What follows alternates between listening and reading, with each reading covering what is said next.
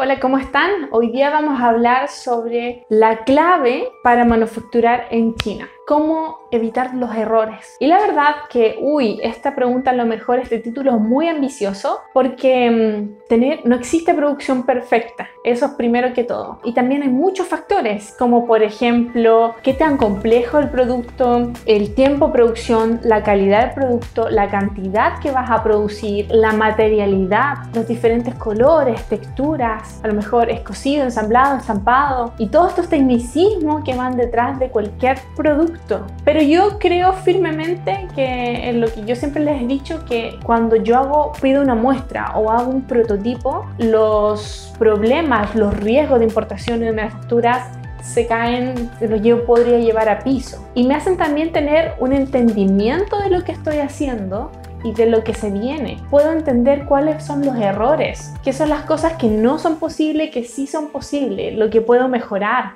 cuáles van a ser los cambios en la compensación, si esos cambios va a traer un cargo adicional, cuánto va a ser el tiempo manufactura, cómo es el diseño total. Todo esto me lo permite ver el prototipo. Y en otras palabras, ¿qué vendría siendo el prototipo? Una muestra del producto final. Y esto es fundamental porque como se lo he explicado yo antes, China no importa el tipo si sea una ensambladora, que haga componentes, que sea una fábrica, lo que sea, ellos tienen un sistema de manufactura que es en serie. Es decir, que si tú le pasas un prototipo, ellos lo pueden replicar, copiar X veces a la perfección, con muy pocos errores. Entonces, si tú eres capaz de hacer este ejercicio, este proceso de prototipo con tu fábrica, con tu proveedor, vas a ahorrarte muchas cosas.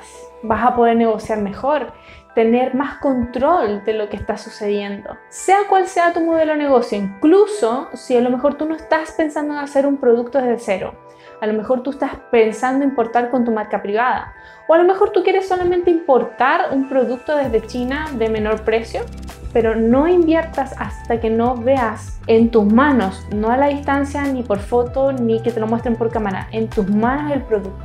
Mira la muestra, pruébala, piensa en cómo optimizarla, pide un prototipo de tu producto y luego de eso, cuando tú la pruebes y hagas todos los cambios que sean necesarios para entender, para que cumpla con tu modelo de negocio, con tus objetivos comerciales, para que el cliente quede contento y satisfecho, tú ahí recién haces la manufactura en serie, la producción en serie. Uno de los más grandes errores y encuentros de la gente que importa y nunca ha visto un producto antes. Se deja llevar por la foto, tienen que probar las cosas y experimentarlas y ojalá introducirse en este mundo de manufactura. Ahí van a ver la diferencia y van a descubrir un mundo de negocios. Bueno, espero que este video haya sido de utilidad, que te haya aclarado muchas cosas. Y ante cualquier duda, ustedes saben, estoy a un comentario de distancia, a un DM distancia, no tengan miedo, yo respondo todos los mensajes y espero poder ayudarte en tu próximo proyecto con gusto. Que estés muy bien y hasta la próxima.